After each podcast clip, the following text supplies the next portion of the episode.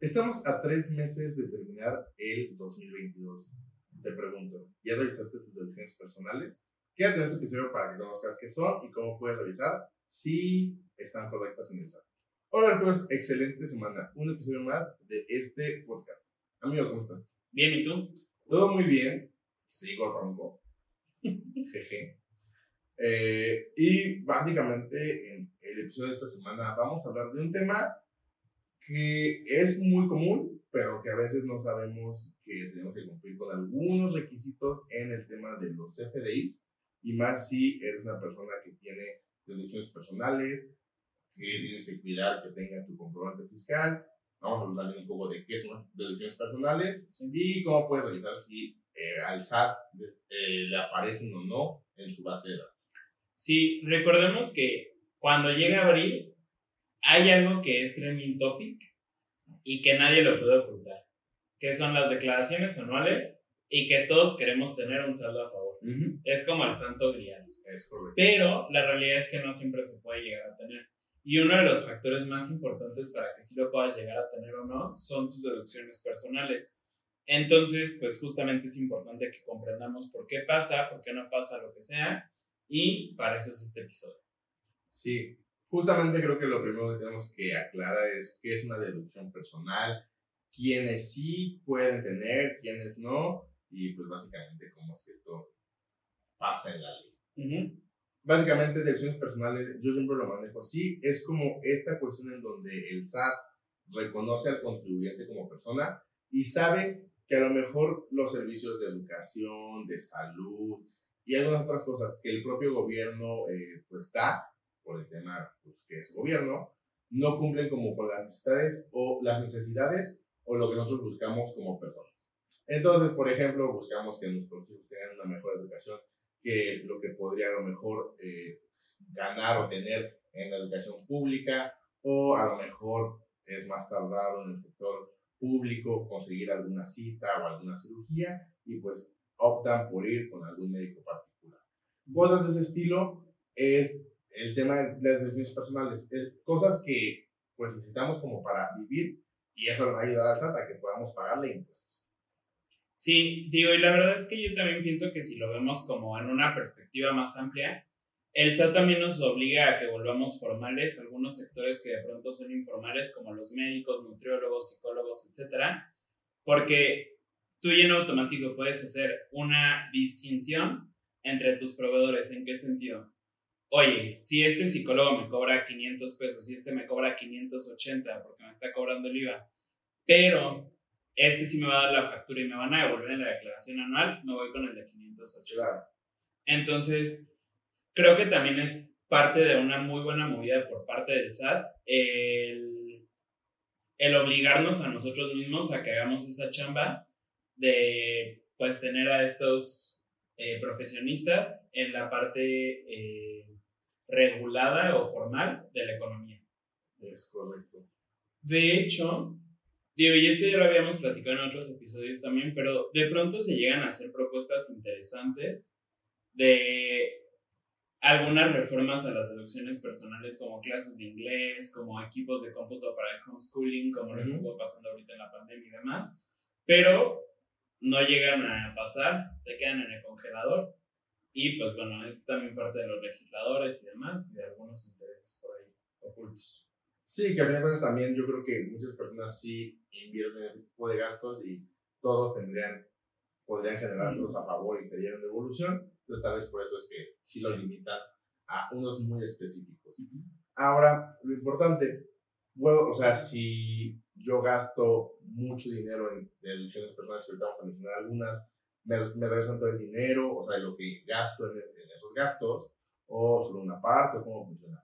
La realidad es que básicamente las deducciones personales nos ayudan a nada más disminuir nuestra base grabable y está topado, o sea, porque por ejemplo, si ganas un millón de pesos y gastas un millón en deducciones personales, pues una sería un poco ilógico. En primera, y la otra, pues, si no, nunca existiría un impuesto por pagar o una utilidad que tengas, aunque, aunque seas una persona únicamente de esos salarios. Entonces, para este 2022, el tope de las deducciones personales es de 175.505 pesos. ¿Esto qué es? 5 UMAS elevadas al año. O el 15% de tus ingresos, el que resulte menos. Eso es súper importante porque si ustedes de pronto no se ganan 100 mil pesos, tienen que saber que no se van a ir a los 175 mil pesos, sino a 15 mil pesos en el año. Eh, y no es que les vayan a devolver los 15 mil pesos, sino que les van a devolver el impuesto que pagaron ustedes por esos 15 mil pesos. Por ejemplo, si ustedes están en la tabla, en la tarifa del ISR del 10%, que pagan el 10% de ISR, les van a devolver el 10% de los 15 mil pesos, entonces 1.500. Eh, básicamente de esa forma lo pueden saber. Si ustedes, por ejemplo, tienen eh, que pagan el 35% eh, y hacen un gasto en un hospital, por ejemplo, por 100 mil pesos, bueno, les van a devolver 35 mil pesos por esos 100 mil pesos. Básicamente de esa forma funciona, pero es importante que tengan claro en su mente que es únicamente el impuesto que pagan o el impuesto que fue correspondiente a ese ingreso que se van a poder disminuir eh, y no es tal cual el monto del gasto. Eso es correcto. Ahora, ¿quiénes sí pueden o quiénes no pueden? Creo que en mi mente solo hay un, bueno, dos regímenes que no pueden, que es régimen de incorporación fiscal, si es que tienen pagos definitivos, porque eso es como un chisme que no sé si sepan, que en el RIF existe algo de un coeficiente de utilidad y son pagos provisionales los trimestrales, que según yo nadie lo utiliza, pero si, si todos son pagos definitivos, que es la gran mayoría, ellos no pueden hacer deducciones personales por esa actividad o por ese régimen y el otro es eh, régimen sin de confianza. El reciclo pues tampoco tiene deducciones y pues tampoco van a tener deducciones eh, personales. Sí. Eh, si ustedes, por ejemplo, todo lo que va del año fueron asalariados y de pronto necesitan comenzar con sus actividades empresariales, profesionales, lo que sea, van a tener derecho a aplicar las deducciones personales por sus ingresos como asalariados. Y aparte pueden optar por actividad empresarial, que ahí también tienen derecho a las deducciones personales, o bien por reciclo. En reciclo ya no lo van a poder hacer. Y lo que también es importante que sepan es que van a tener que presentar dos declaraciones anuales. Si son reciclo. Ajá, si son reciclo nada más. Si es actividad empresarial, es una declaración anual donde se suman las dos actividades. Es correcto. Entonces, ¿eso qué quiere decir? Que todos los demás regímenes son los salarios, actividad empresarial, arrendamiento, intereses, enajenación de bienes, adquisición de bienes, eh, demás ingresos, y creo que ya son como en general, usted está de acuerdo, dividendos, ellos sí pueden, o sea, sí podemos optar por deducciones personales. ¿Cuál es la importancia? El tener cuidado en cómo elaboran tu factura.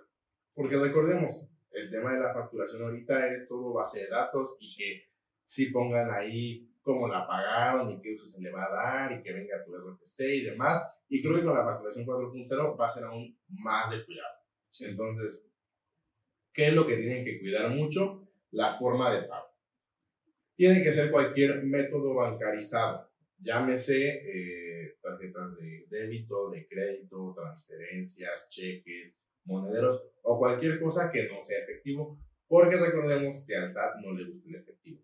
La única deducción que sí nos permite hacer en efectivo son el tema de gastos funerarios. Y eso yo creo que es nada más como por piedad, piedad del SAT. Ay, y eso yo creo que es nada más por piedad del SAT.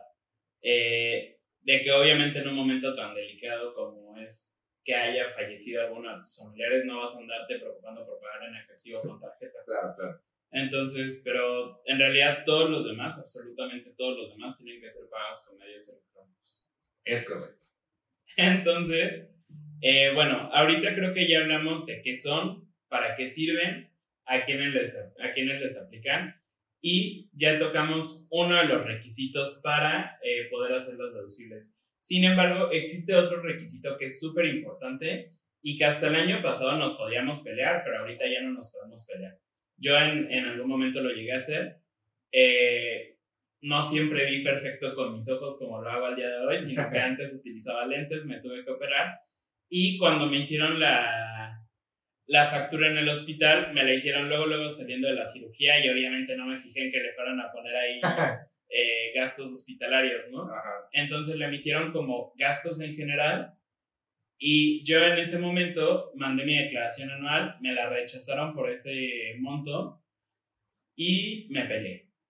Le dije al SAT que no estaba de acuerdo, que de acuerdo a algunas jurisprudencias que había y demás, me lo tenían que, que considerar así.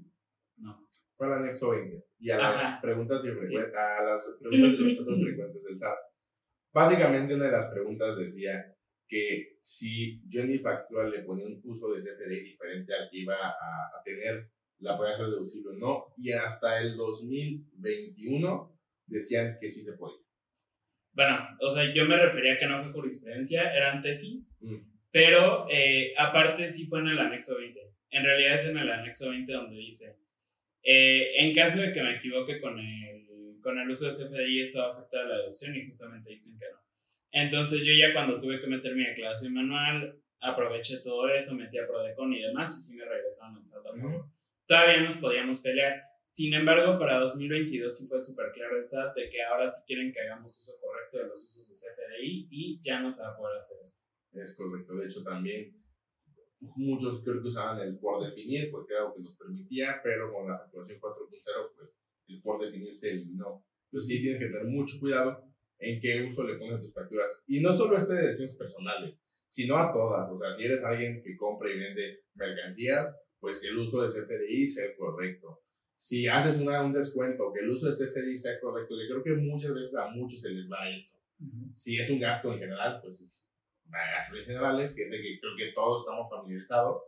Y si son inversiones, pues también que lo identifiques como una inversión. O sea, porque si tú le pusiste inversión y era un gasto en general, es decir, esto es una inversión y pues lo vas a tener que usar el, tratamiento fiscal de una inversión. Entonces, eh, el tema de los usos de CFDI van a aparecer en la pantalla. Ajá. Y básicamente tienes que tener cuidado o tener en mente que para el tema de deducciones personales son todos los que empiezan con la letra D. De dedo. Es correcto. Entonces, se los voy a leer de manera rápida. El D01 son honorarios médicos, dentales y gastos hospitalarios. Creo que es muy claro, no hay nada más que explicar ahí. El segundo es el D02, gastos médicos por incapacidad o discapacidad. Este, por ejemplo, entran los lentes graduados. O si usas prótesis, o si rentaste alguna silla de ruedas, o cosas, algún tema de rehabilitación y lo rentaste o lo compraste, este es el uso correcto que debe tarjeta. El D03, gastos funerarios. No hay nada más que explicar.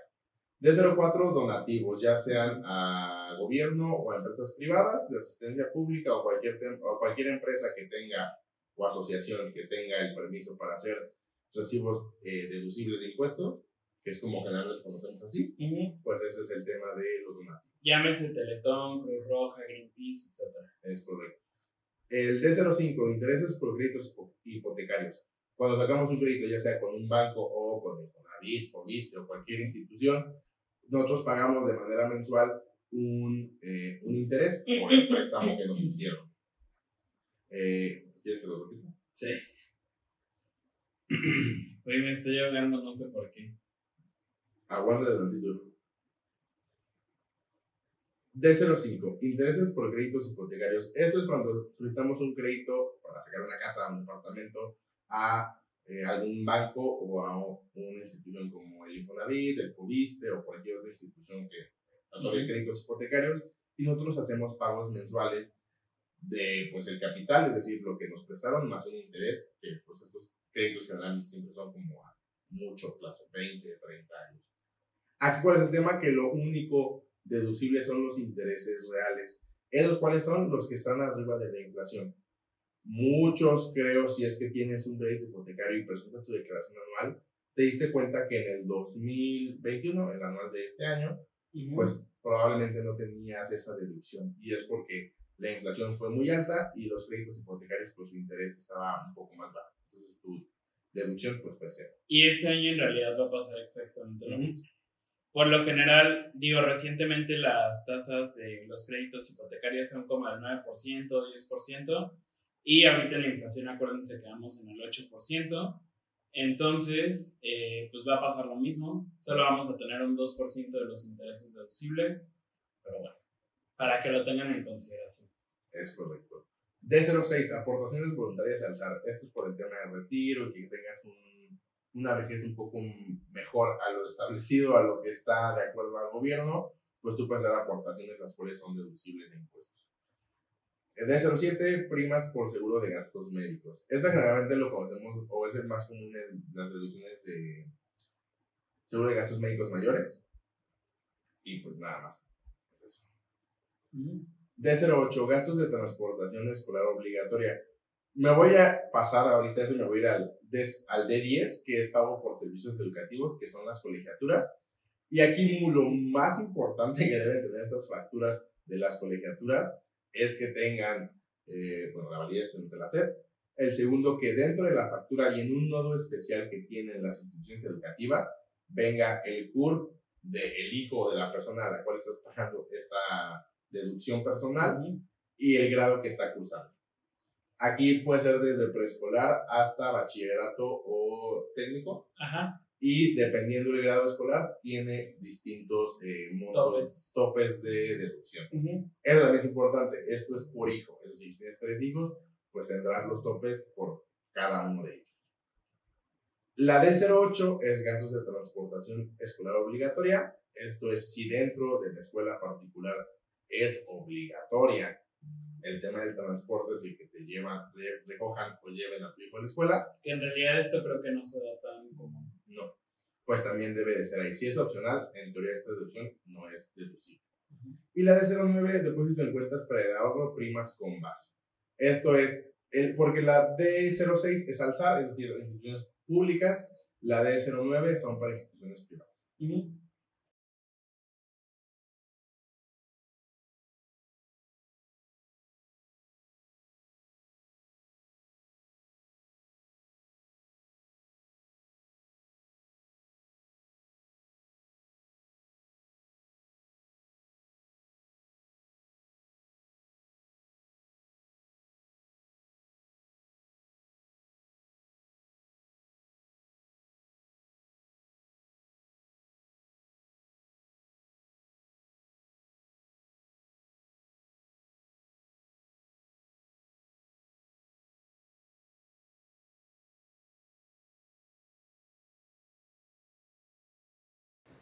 Ok, entonces, estando en Google, vamos a ponerle literal de que visor de deducciones personales.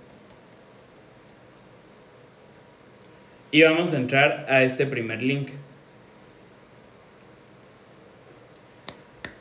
Vamos a darle en iniciar y vamos a colocar nuestros datos. Denme un segundo que justamente es tu RFC, tu contraseña o tu firma electrónica. Es correcto. En este caso yo voy a entrar con contraseña y con eh, el RFC. Nada más déjenlos copio. Aquí yo, o sea, si por ejemplo tú no tienes firma electrónica porque sigues en fila virtual o porque no has encontrado citas, lo que te, creo que te podemos recomendar es que hagas el trámite a través de la aplicación SAT ID. Pero aquí únicamente vas a tener tu contraseña CIEC. Sin embargo, eso te va a dar como acceso a que puedas hacer este visor. Y si en este 2022, en anual de, que, se, que se presenta en 2023, vas a presentar tu anual del 22, pues ya puedes tener acceso a eso mientras esperas tu firma electrónica. Sí, entonces una vez que ya entramos vamos a ver esta pantalla que está aquí y podemos seleccionar cuál ejercicio vamos a revisar. En este caso vamos a revisar 2022. Y con esto aquí ya nos va a aparecer esta pequeña cédula donde nos dice, este es tu RFC, este es tu CURP, este es tu nombre. En el 2022, aquí es súper importante esto que les aparece aquí, que dice la información está actualizada, en este caso es al 3 de octubre. En realidad cuando nosotros estamos grabando es el 12 de octubre. Entonces, eh, pues bueno, ahí nada más que sepan que hay cierto desfase porque si ustedes fueron al médico ayer y les emitieron la factura ayer, todavía no les va a aparecer aquí. Y te dice, en total de deducciones personales, en este caso este contribuyente tiene 395 mil pesos, de los cuales se dividen en lo siguiente, primas por seguro de gastos médicos 291 mil y colegiatura 103 mil. Y viene aquí eh, el número de facturas que tenemos por esto. Si nosotros damos clic en el botón de detalle total de deducciones, vamos a poder acceder a esta nueva pantalla y vamos a poder ver ahora sí cada una de las facturas que ya tenemos emitidas. En este caso justamente son los seguros y tenemos algunas colegiaturas aquí. Y básicamente es eso, justamente de lo que se trata aquí es que ustedes puedan hacer como un pequeño amarre de las deducciones que ustedes ya saben que tienen y de las que van a aparecer porque todas las que aparezcan aquí van a estar precargadas en la declaración anual. Eso es lo más importante y por qué es que decimos este video ahorita en octubre.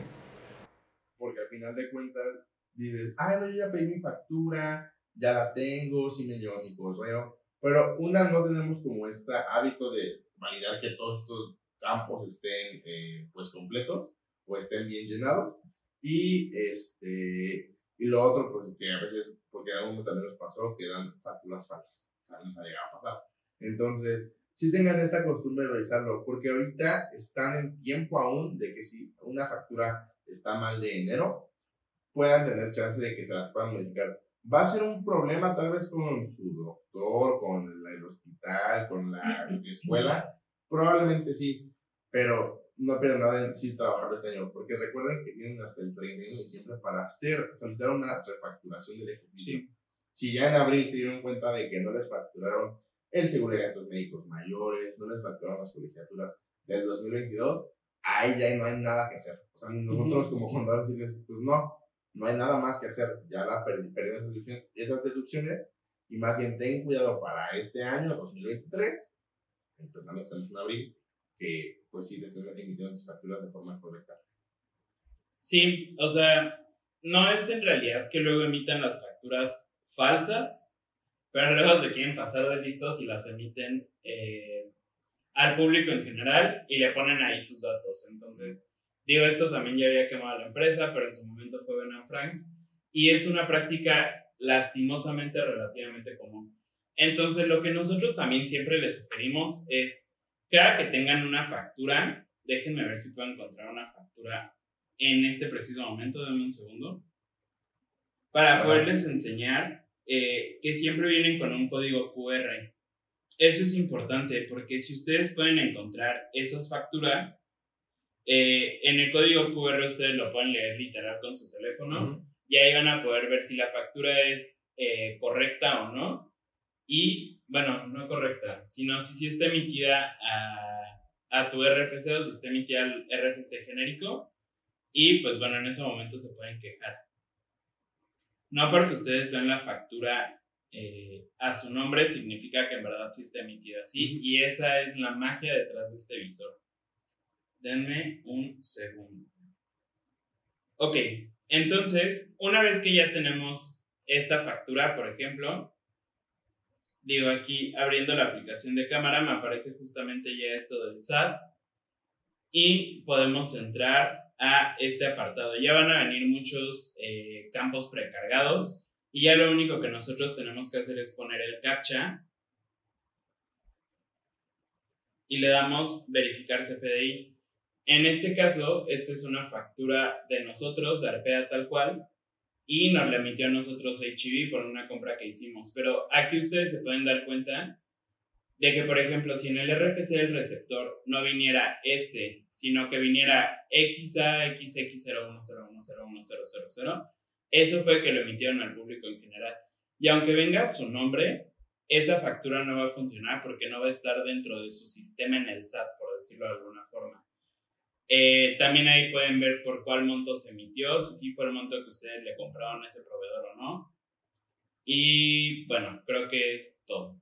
Sí, o sea, y esto del RFC genérico, o sea, puede ser también un error de que era una I y pusieron un 1, si era un 0, era una O, y tienen que justamente validar que su RFC sí esté correcto.